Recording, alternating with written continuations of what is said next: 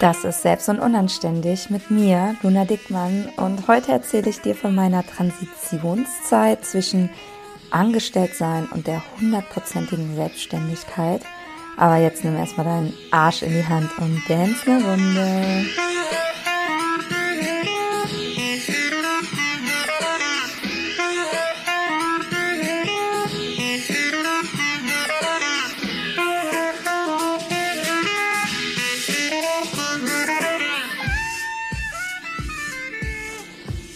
Und bevor wir anfangen, und du kannst dich echt auf diese Folge freuen, möchte ich dich nochmal darauf hinweisen, dass wir gerade im Hintergrund ein super geiles neues Produkt für euch machen. Vor allem für die unter euch, die all in gehen wollen, die gerade noch angestellt sind, aber sagen, ey, ich will den Schritt einfach wagen, ich möchte einfach meinen Traum verwirklichen. Oder für diejenigen unter euch, die schon selbstständig sind oder teilselbstständig sind, aber es leider einfach bisher noch nicht so richtig geschafft haben, damit auch ein lukratives Business aufzubauen. Und mehr gibt es ganz, ganz bald. Ihr müsst euch noch ein ganz kleines bisschen gedulden. Aber du kannst dir jetzt schon den Special Frühbucherpreis sichern, den nur diejenigen bekommen, die auf der Warteliste sind. Und äh, wie du zur Warteliste kommst, dazu kannst du jetzt einfach in die Show Notes gehen und dich dort äh, über den Link anmelden. Und jetzt freue ich mich, mit euch in die neue Folge zu starten. Und in der letzten Folge habe ich euch ja schon ganz viel erzählt, wie das damals für mich war, ähm, ja, mich so mittelmäßig zu fühlen und angestellt zu sein nach dem Studium, den ersten Job zu haben und dann wieder gekündigt zu werden und wie ich da immer sonntags geheult habe bei meinem letzten Job in der Agentur und wie ich mir auch nie vorstellen konnte, mich selbstständig zu machen, weil ich halt so Angst davor hatte, dieses ganze Steuergedöns nicht zu schaffen. Und ich wusste halt auch irgendwie nicht, wie soll man überhaupt Kundinnen bekommen und kann ich das überhaupt? Ähm, das waren einfach so viele Unsicherheiten. Aber wie das so oft im Leben ist, war irgendwann der Schmerz größer, als dass ich es hätte aushalten können, Angestellte zu bleiben. Und Heute möchte ich euch diese Transitionszeit, ich nenne sie mal so, also damit meine ich diese Zeit zwischen meinem letzten Job und bis ich dann 100% Coach geworden bin. Denn dazwischen liegen ja auch noch mal anderthalb Jahre, in denen ich ganz viele Freelance-Jobs gemacht habe. Und genau das möchte ich mit euch noch mal unter die Lupe nehmen, damit ihr auch noch mal so ein realistisches Gefühl dafür bekommt, wie viel Zeit sowas dauern kann. Ich bin sicher, dass es einige gibt, bei denen es viel, viel kürzer geht und äh, die das schon irgendwie in einem Jahr wuppen. Bei mir hat das halt einfach seine Zeit gedauert. Und was mich halt auch momentan so stört, ist, dass ganz, ganz viele meiner Kolleginnen in so Reels, vielleicht habt ihr die schon gesehen, so suggerieren, ja, äh, äh, hi, ich bin diejenige, die äh, innerhalb der ersten sechs Monate der Selbstständigkeit irgendwie äh, sechsstellige Umsätze gemacht hat. Und ähm, ich weiß halt, dass das nicht stimmt. Und ich weiß halt, dass diese ganzen Frauen, das sind fast nur Frauen, über die ich hier spreche, halt einfach schon seit Jahren selbstständig sind und auch schon ganz viel vorher ausprobiert haben und ähm, das aber halt einfach anders verkaufen und das Storytelling einfach da für sich nutzen. Deswegen möchte ich euch da einfach mal so einen ganz authentischen Einblick geben. Damals hat sich mein Freund selbstständig gemacht, also wir reden hier vom Jahr 2018 und ich weiß noch, wie ich dachte, okay, wenn der das schafft, dann werde ich das ja wohl auch schaffen. Also eine Raketenwissenschaft ist das nicht, wie viele Menschen sich einfach schon auf der Welt selbstständig gemacht haben. Das packe ich schon, zumal ich ja auch nicht vorhatte, so ein Unternehmen zu gründen, mit 30 MitarbeiterInnen, sondern ich wollte ja als Solopreneurin durchstarten. Was ich mir natürlich vorstellen konnte, war irgendwann mal ein ja, Team zu haben, das aber überall verteilt ist, das vielleicht auch aus anderen Freelancern besteht, äh, was irgendwie witzig ist, weil jetzt, ja, werde ich wohl dieses Jahr das erste Mal eine Festangestellte anstellen und damals hatte ich halt natürlich noch ganz andere Vorstellungen davon, aber was ich damit sagen will, ist, ne, als Solopreneurin ist es jetzt nicht so furchtbar kompliziert, eine Selbstständigkeit aufzubauen, was das Rechtliche betrifft, was Steuerberatung betrifft und so weiter. Und was ich hier nochmal sagen will, weil ich ja gerade erzählt habe, dass mein Freund so den ersten Funken bei mir auch ausgelöst hat, der mich auch zum Handeln gebracht hat, ist etwas, was meistens dahinter steckt. Und zwar, dass du dich wirklich mit Leuten umgibst, die schon weiter sind als du. Steht in jedem guten ähm, Persönlichkeitsentwicklungsbuch, ne? Denn dann wird das Neue zur Realität. Es ist nicht mehr dieses abstrakte, nicht greifbare, ferne Dingsi-Bumsi, sondern da sitzt neben dir jemand, der hat das schon mal gemacht. Und Domi hat was ganz anderes, was ganz anderes gemacht als ich, aber allein, dass er meine absoluten Basic-Fragen beantworten konnte, ähm, das hat mich schon total beruhigt, das hat mir einfach geholfen und dafür habe ich ein Gefühl für die ersten Schritte bekommen. Also du darfst dich jetzt auch mal fragen, wen aus deinem Bekanntenkreis, aus deinem Freundinnenkreis kennst du, der oder die schon selbstständig ist und einfach mal mit dir darüber spricht. Und, und was Domi damals zu mir immer gesagt hat, war, Luna, triff dich mal mit Leuten. Irgendwie war der auf irgendeinem Meeting von irgendeinem äh, Start-up äh, Start-up-Konferenzen oder was weiß ich was. Und dann hat er irgendwelche Leute kennengelernt, die so in meine Richtung gingen oder die potenzielle KundInnen von mir sein könnten. Und dann meinte er direkt, ja, Luna, ich habe äh, das abgecheckt. Ähm, hier, ich bin bei LinkedIn mit denen verbunden. Triff dich mal mit denen. Und ich dachte dann so, hä, wie? Ich kann mich doch nicht einfach mit denen treffen. Der so, doch, ich mache das auch immer ich connecte einfach mit Leuten. Ich gehe da mit denen essen, Kaffee trinken, egal. Und in solchen Gesprächen muss es dann auch gar nicht darum gehen, dass man zusammen irgendwas äh, startet oder irgendwie einen Auftrag an Land zieht. Aber es ist wichtig, erstmal überhaupt ein Gefühl für die Branche zu kriegen, überhaupt mal mit Menschen zu sprechen. Denn irgendwo musst du ja anfangen. Du wirst nicht von Anfang an deine Nische kennen, deine ganz genaue Positionierung.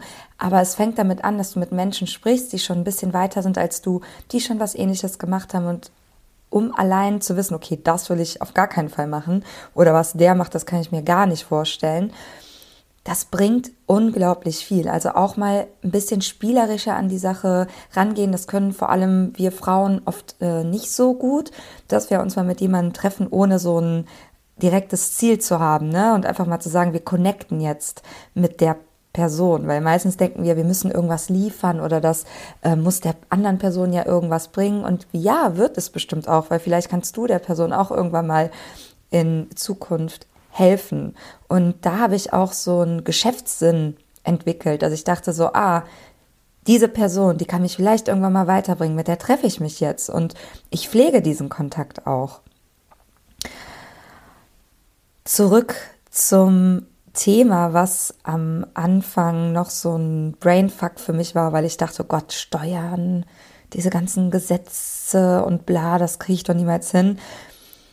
Was ich aber dennoch einfach gemacht habe, ohne dass sich das gut angefühlt hat, da bin ich ganz ehrlich, ist mir von Anfang an eine Steuerberaterin zu holen.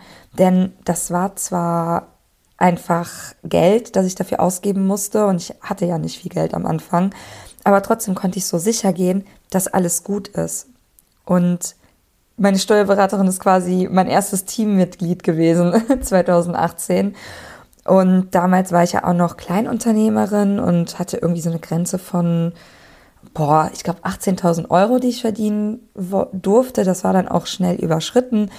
Und dann wurde ich halt eben hochgestuft und ähm, das hat mir halt total geholfen damals, das auch ernster zu nehmen, auch zu merken, krass, da, da, da, da, da, da passiert gerade was da. Ich bin gerade dabei, irgendwie meine Selbstständigkeit aufzubauen und ähm, ich werde auch von anderen ernst genommen. Also irgendwie hat mein, meine Selbstständigkeit auch dadurch irgendwie mehr Farbe bekommen. Wisst ihr, was ich meine?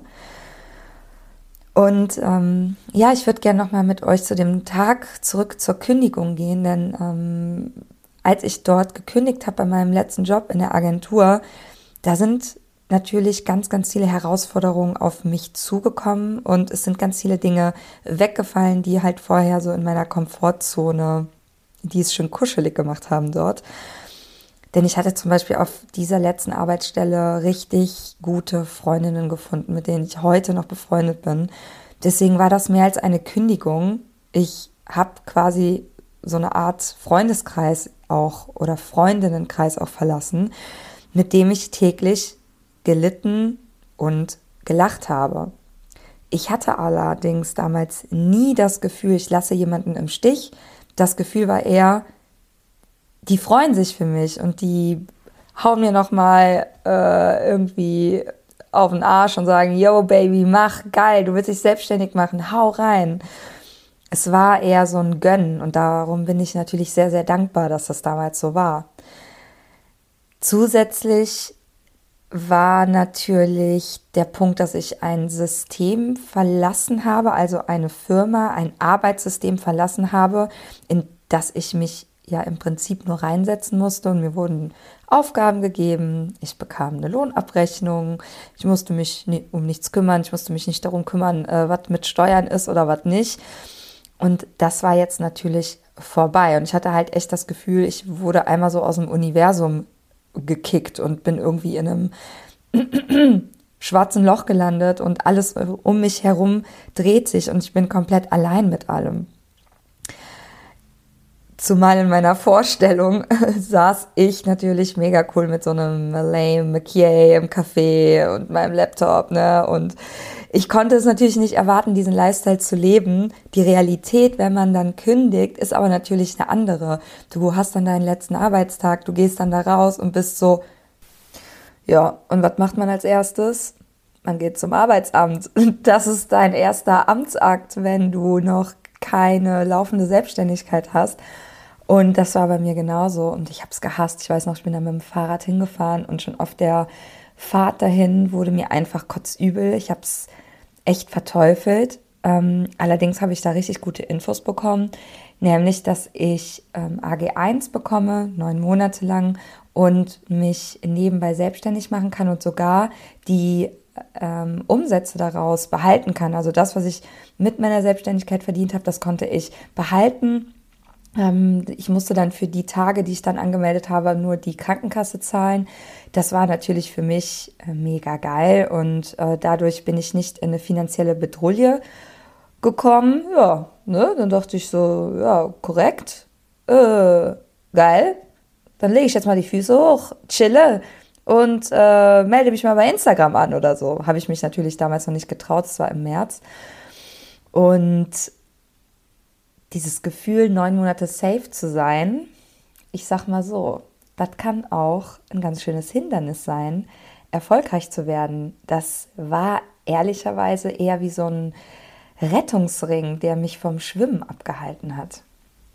Ich habe dann durch äh, Kontakte und durch Domi eben auch so ein paar Jobs machen können, habe hier und da mal Workshops gegeben in mittelständischen Unternehmen, wo ich aber auch keine nennenswerten Summen bekommen habe, aber es ich habe gemerkt, okay, da geht was, das ist irgendwie möglich, da so reinzukommen. Allerdings, das habe ich ja schon in der letzten Folge erzählt, hatte ich ja schon so ein, zwei Jahre zuvor die Sandra Holze entdeckt. Und mir war halt klar, ich will Coach werden. Ich wusste, dass das mein Ding ist. Ich wusste, dass mir das Spaß machen wird. Und das war wie so ein innerer Kompass, dem ich einfach folgen wollte. Und ich dachte halt, ja, ich muss erstmal genug Geld verdienen, irgendwie mit den Workshops, ähm, mit Social Media Management für andere Accounts, ähm, für die Arbeit mit anderen Agenturen auf Freelance-Basis, bis ich genug Geld habe, um mein Coaching-Business zu starten, was natürlich voll der Scheiß ist. Also weißt du, was ich meine? Vielleicht kennst du das ja auch von dir, kannst du mir ja mal kurz schreiben.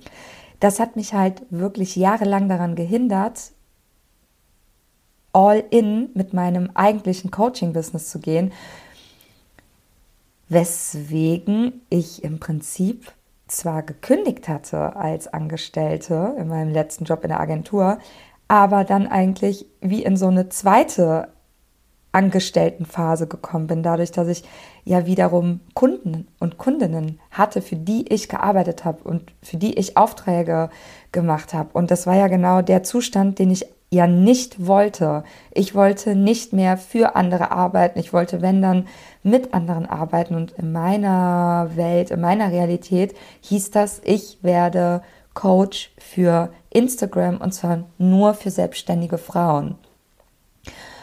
Und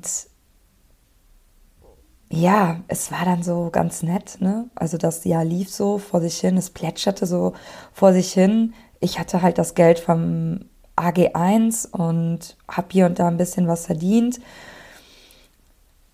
Und ich verzweifelte aber schon irgendwie an der Frage, ja, wie soll man überhaupt, wenn man so einen Online-Kurs mal macht, die Videos hochladen. Und ich weiß noch ganz genau, super bescheuert, da habe ich damals so irgendeine Coach, die ich irgendwo entdeckt habe, die auch schon richtig groß war, einfach angeschrieben per E-Mail und sie gefragt, sag mal, wie machst du das eigentlich mit dem Online-Kurs? Stellst du die dann per E-Mail zur Verfügung oder was?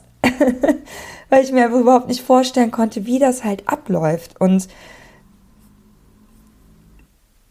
und du kannst dir nicht vorstellen, wie oft ich echt hier rumgeheult habe und rumgemotzt habe und auch immer zu Domi gesagt habe, so, boah, mir fehlt da einfach so dieses grundlegende Wissen. Ich weiß überhaupt nicht, wo und wie ich anfangen soll. Ähm, wie mache ich das überhaupt? Und ähm, ja, ich habe ja dann im März gekündigt und im Mai habe ich dann meinen Instagram-Account gestartet und habe mich da schon ganz gut positioniert. Du kannst ja auch einfach mal komplett runterscrollen bei mir und mir, da, mir äh, meine ersten Beiträge ansehen.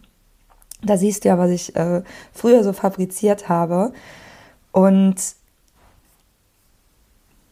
was mir damals schon klar war, weil ich habe ja den Blog von Sondra Holze echt ohne Ende gesuchtet, ich muss Zielgruppenrecherche machen und ich führte wirklich unendlich viele, also ich will nicht lügen, aber es waren bestimmt 30, 40 Interviews mit allen, die irgendwie was mit Social Media machten oder die selbstständig waren und was mit Social Media machten. Und ich habe mir dazu wirklich in meinem Bekanntenkreis die Leute geholt, die äh, da in der Richtung arbeiteten, die vielleicht nicht selbstständig waren, aber in einem Team arbeiteten, wo sie Social Media machten. Ne? Wie gesagt, ich habe mich wirklich mit allen möglichen Leuten getroffen, um ein Gefühl für deren Hürden zu kriegen. Auch zum Beispiel eine sehr gute Freundin von mir, die arbeitet beim WDR und hat dort auch viel Social Media gemacht. Und ja, die ist vielleicht selber nicht selbstständig als Coach, sondern sie arbeitet halt beim WDR als Social Media Frau. Aber trotzdem ist sie mit der Materie in Kontakt und ich auch einfach mal zu üben, Interviews zu führen und ein Gefühl dafür zu kriegen, wie ist die Architektur von Problemen. Denn irgendwann habe ich gecheckt, krass, die Architektur von Problemen ist eigentlich immer gleich. Die Dinge wiederholen sich eigentlich immer. Und man muss wirklich so ein sprachliches Gefühl für die Probleme seiner Zielgruppe bekommen. Und ja, dazu habe ich alle gefragt, dazu habe ich ähm, mit allen möglichen Leuten Interviews geführt, dann aber auch wirklich angefangen auf Social Media, also bei mir auf Instagram, nach Testkundinnen zu fragen. Und das äh, war dann so, dass ich immer ein Interview geführt habe und die ganz viel ausgefragt habe darüber und ihre Hürden kennengelernt habe, aber halt auch ihre größten Wünsche. Und im Gegenzug habe ich denen dann Tipps gegeben. Und zum Beispiel, es sind aus diesen Testkundinnen auch super viele Kundinnen geworden, sogar Stammkundinnen. Also die Jelena war zum Beispiel auch in meinem Online-Kurs und in meinem Intensivcoaching, was beides höherpreisige Produkte waren. Also das lohnt sich auf jeden Fall. Das kann ich euch nur empfehlen. Ich habe gerade noch mal wirklich in meinen Google Drive Ordner geguckt, weil ich habe da unendlich viele Dokumente mit Notizen zu meinen Wunschkundinnen. Ich habe da Blätter voll geschrieben. Ich habe auch super viele Blöcke, also so echte Blöcke, ne, so im echten Leben, so Offline-Blöcke ähm, teilweise mit so ausgedruckten Bildern von irgendwelchen ähm, TestkundInnen, die ich mir dann so aufgeklebt habe, um mir die so richtig vorzustellen. Also ich bin wirklich so verschmolzen mit meinen Wunschkundinnen, damit ich einfach Content machen konnte, der die auch halt interessiert. Und deswegen ist mein Instagram-Account auch irgendwann so lukrativ geworden und oder hat sich einfach für mich gelohnt. Ich konnte darüber irgendwann extrem gut verkaufen, weil die Leute einfach das Gefühl haben, so krass, die Luna, die spricht mir einfach aus der Seele und die weiß, wo ich gerade stehe und wo ich hin will. Ja, ich also apropos äh, Instagram, ich habe mir dann auch für diese Folge dann natürlich nochmal angeguckt, wie ich eigentlich begonnen habe bei Instagram und ähm, das ist für mich jetzt echt einfach nur total lustig, weil ich habe ja damals einfach nicht in die Kamera gesprochen.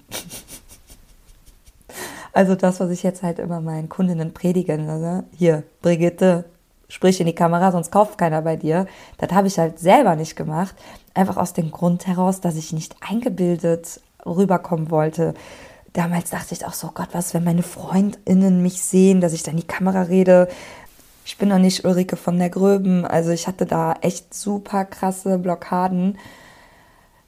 Und deswegen bestand in der ersten Zeit mein Story-Content tatsächlich nur aus Tipps und mal hier und da aus Selfies. Die Tipps waren aber wirklich verdammt gut. Also ich habe mir das jetzt nochmal angeguckt und da habe ich wirklich schon damals einfach den allergeilsten, besten Content rausgehauen und das hat sich einfach gelohnt. So und ich habe dann auch nochmal gesehen, so wir haben dann so ein Live geplant, das ist total in die Hose gegangen, da wollte ich ein Interview machen, da hat die Technik einfach überhaupt nicht funktioniert und ja, das war scheiße. Ich weiß noch, wie ich hier in der Küche saß und gezittert habe und dachte, oh mein Gott, ah, die ganze Welt hat gesehen, wie ich gefällt bin. Ja, juckt, weißt du? Dann machst du halt einen Tag später nochmal ein Live.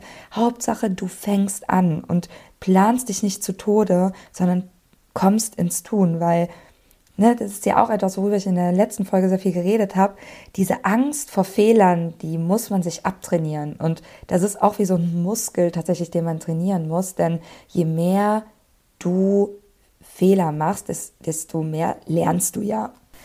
Das heißt, irgendwann konnotierst du, also assoziierst du diesen, dieses Fehlermachen nicht mehr mit, oh, mit mir ist was falsch, oh, ich habe Mangel, sondern du assoziierst es mit, ah, ich habe was gewonnen, weil ich habe was gelernt.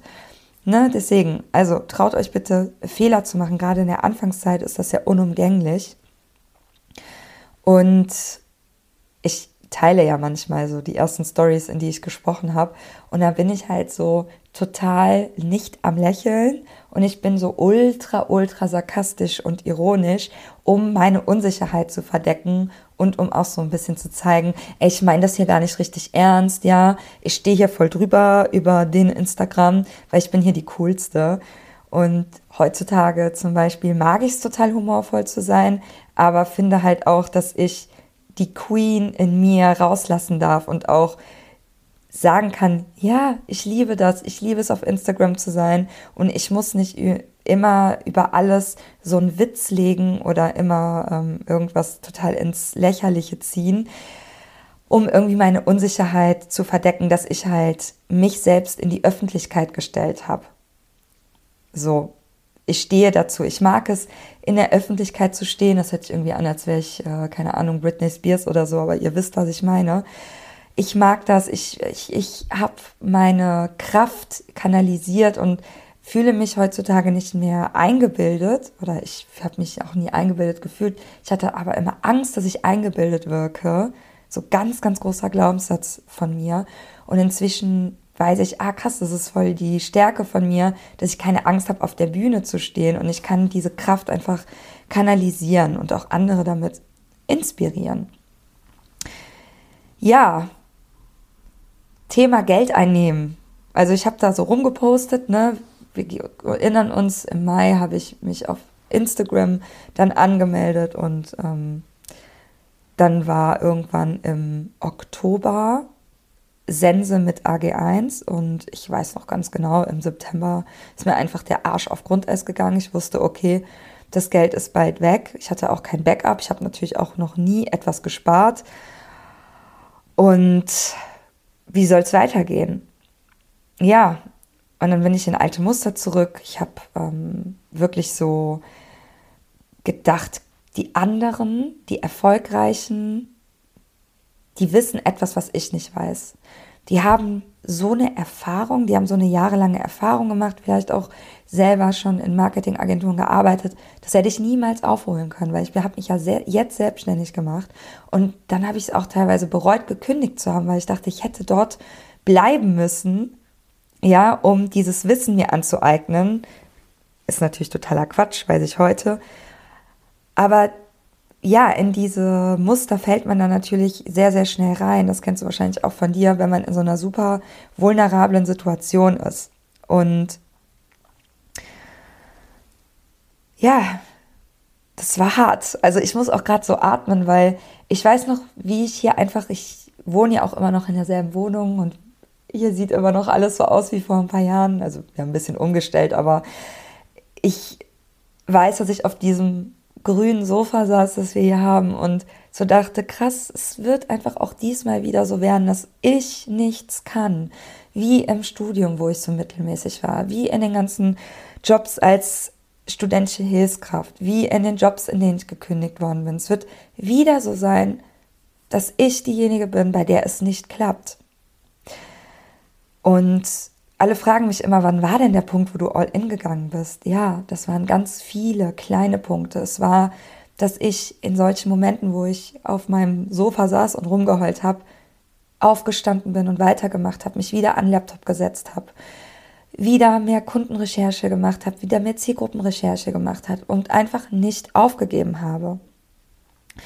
Und dann kam im August 2018 tatsächlich die erste zahlende Kundin, die ist tatsächlich auch einfach alleine auf mich zugekommen. Das war die Christina. Und das ist schon mal ein gutes Zeichen, denn das bedeutet, dass Instagram, also mein Instagram-Account, synchronisiert ist mit meiner Kompetenz. Also die Leute kommen auf meinen Content, die treffen auf meinen Content und sehen meine Kompetenz. Das ist ein gutes Zeichen. Ich dachte in dem Moment natürlich, ja, ist nur Zufall. Und ja, anstatt mal richtig loszulegen dann und wirklich zu sagen, okay, ich mache jetzt mal ein paar 1 zu 1 Produkte, ich äh, zeige das in meiner Story, ich zeige das in meinem Content.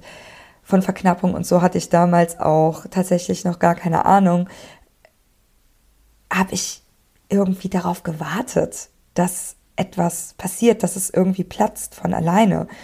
Und da habe ich mir halt echt, muss man einfach mal so sagen, hunderttausende Euros durch die Lappen gehen lassen. Ja, und dann ähm, verging halt der Sommer und ich habe gerade noch mal in meine alten Mails geguckt, da gibt es eine Bewerbung am 30.08., da ging mir der Arsch schon richtig auf Grundeis, wo ich mich auf eine Stelle beworben habe als Content Managerin. So verzweifelt war ich, dass ich wieder zurück in den Angestelltenjob gehen wollte. Und dann habe ich mich auf so weirden Freelance-Plattformen angemeldet und dachte, vielleicht kriege ich ja darüber Jobs, weil mir einfach irgendwie der Mut fehlte, meine Produkte bei Instagram anzupreisen, obwohl ich sehr schnell eine sehr, sehr tolle Community hatte und definitiv hätte auch verkaufen können. Habe ich aber nicht. Und ja, Verzweiflung machte sich breit, ne? Und wie das ja so ist ne, mit dem Universum,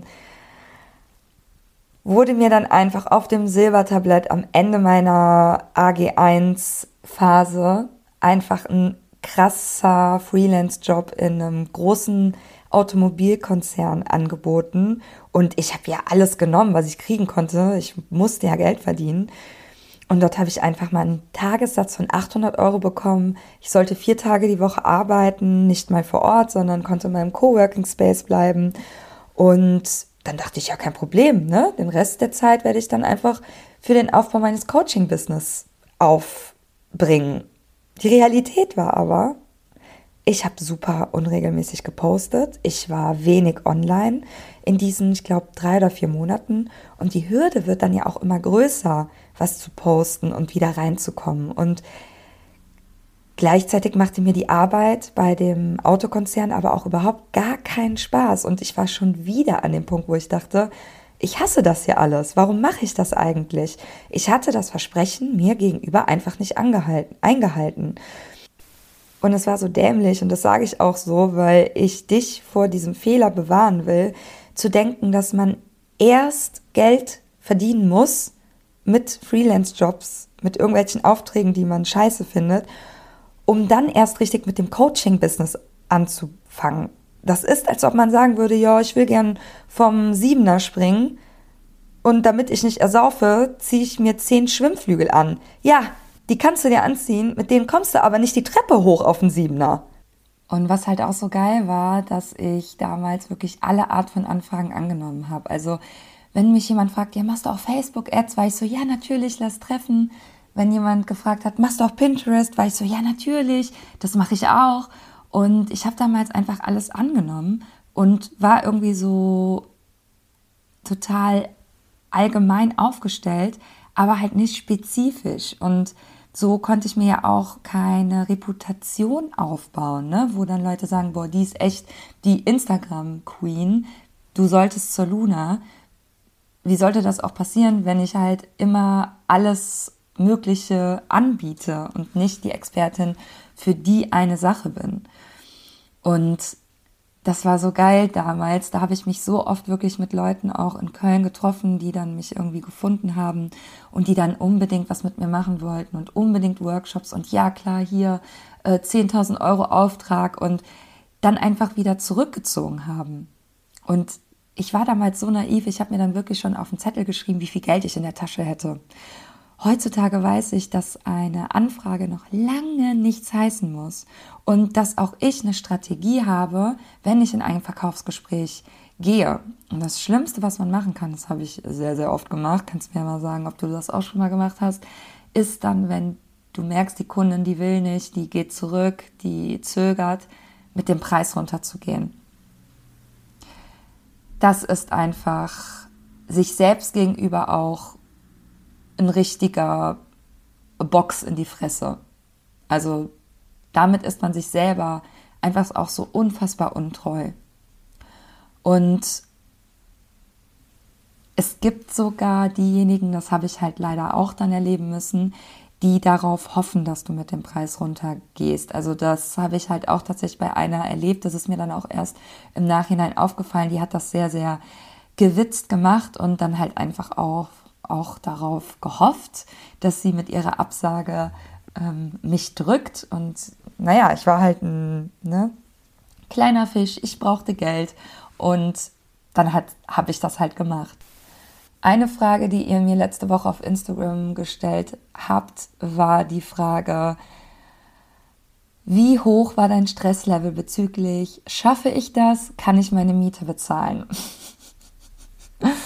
ja, unendlich hoch. Ne? Und auch immer wieder. Also ich habe mich dann auch immer wieder in die Situation gebracht, wo ich kurz davor war, die Miete nicht zahlen zu können. Und ich habe darüber ja auch schon oft geredet, aber ich habe mir halt früher ganz oft Geld geliehen. Ich habe mir immer Geld geliehen von Freunden, von meiner Mutter, von meinem Partner. Und damit bin ich nie in die Eigenverantwortung gegangen. Ich habe immer finanzielle Verantwortung verschoben und auf jemand anderes geschoben und immer gesagt, ja Domi, aber wenn das jetzt mit der Selbstständigkeit nicht klappt, dann kannst du mir doch helfen oder dann kannst du doch mal die Miete bezahlen.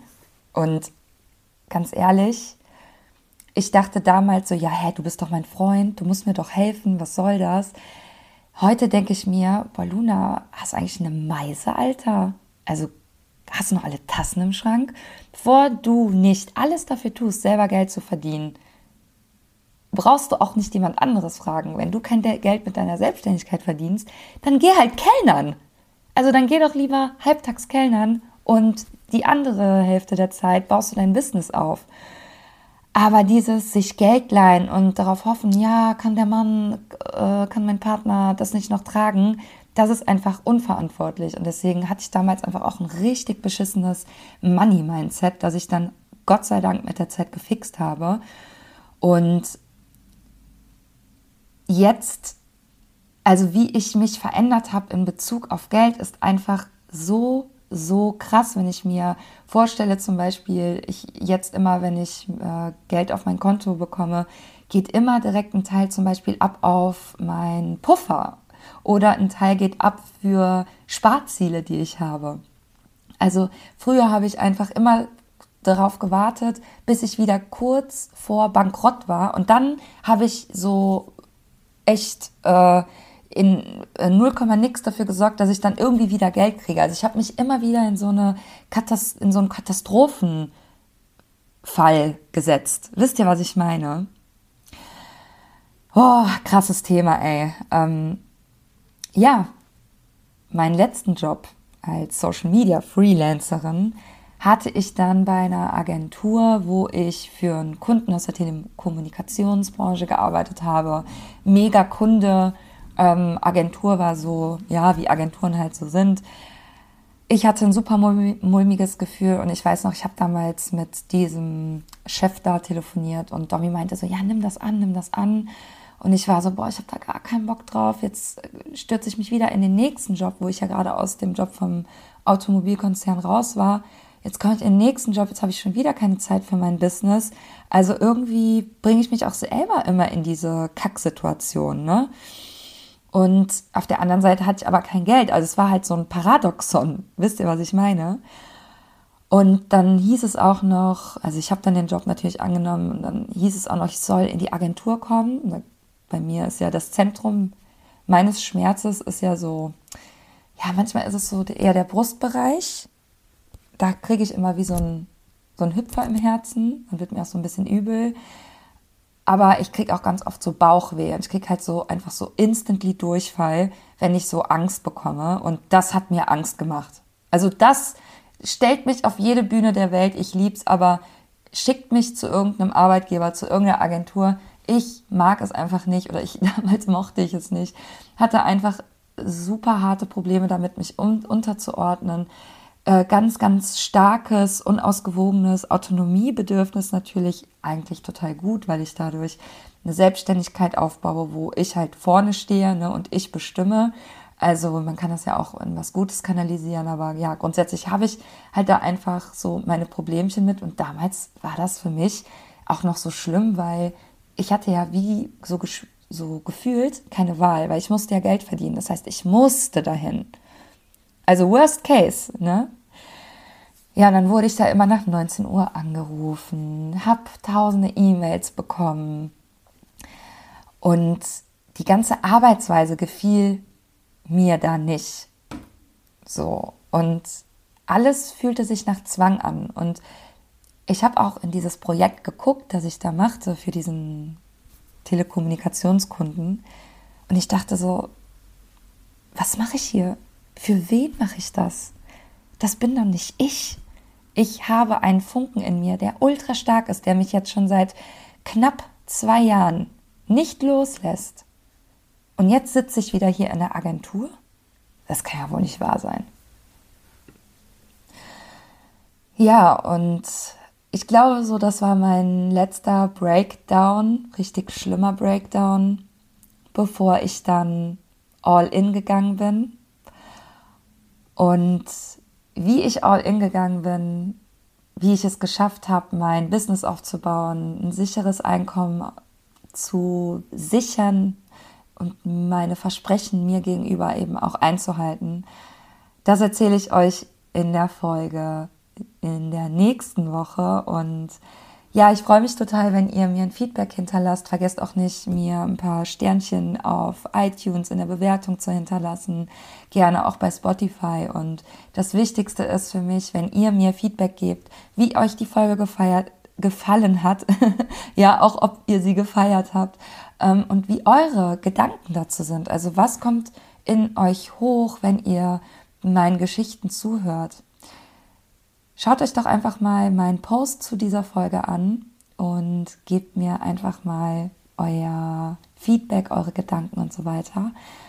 Und damit wünsche ich euch einen wunderschönen Tag, Abend, Morgen, wie viel Uhr auch immer es bei euch ist. Und wir sehen uns im Internet. Ciao.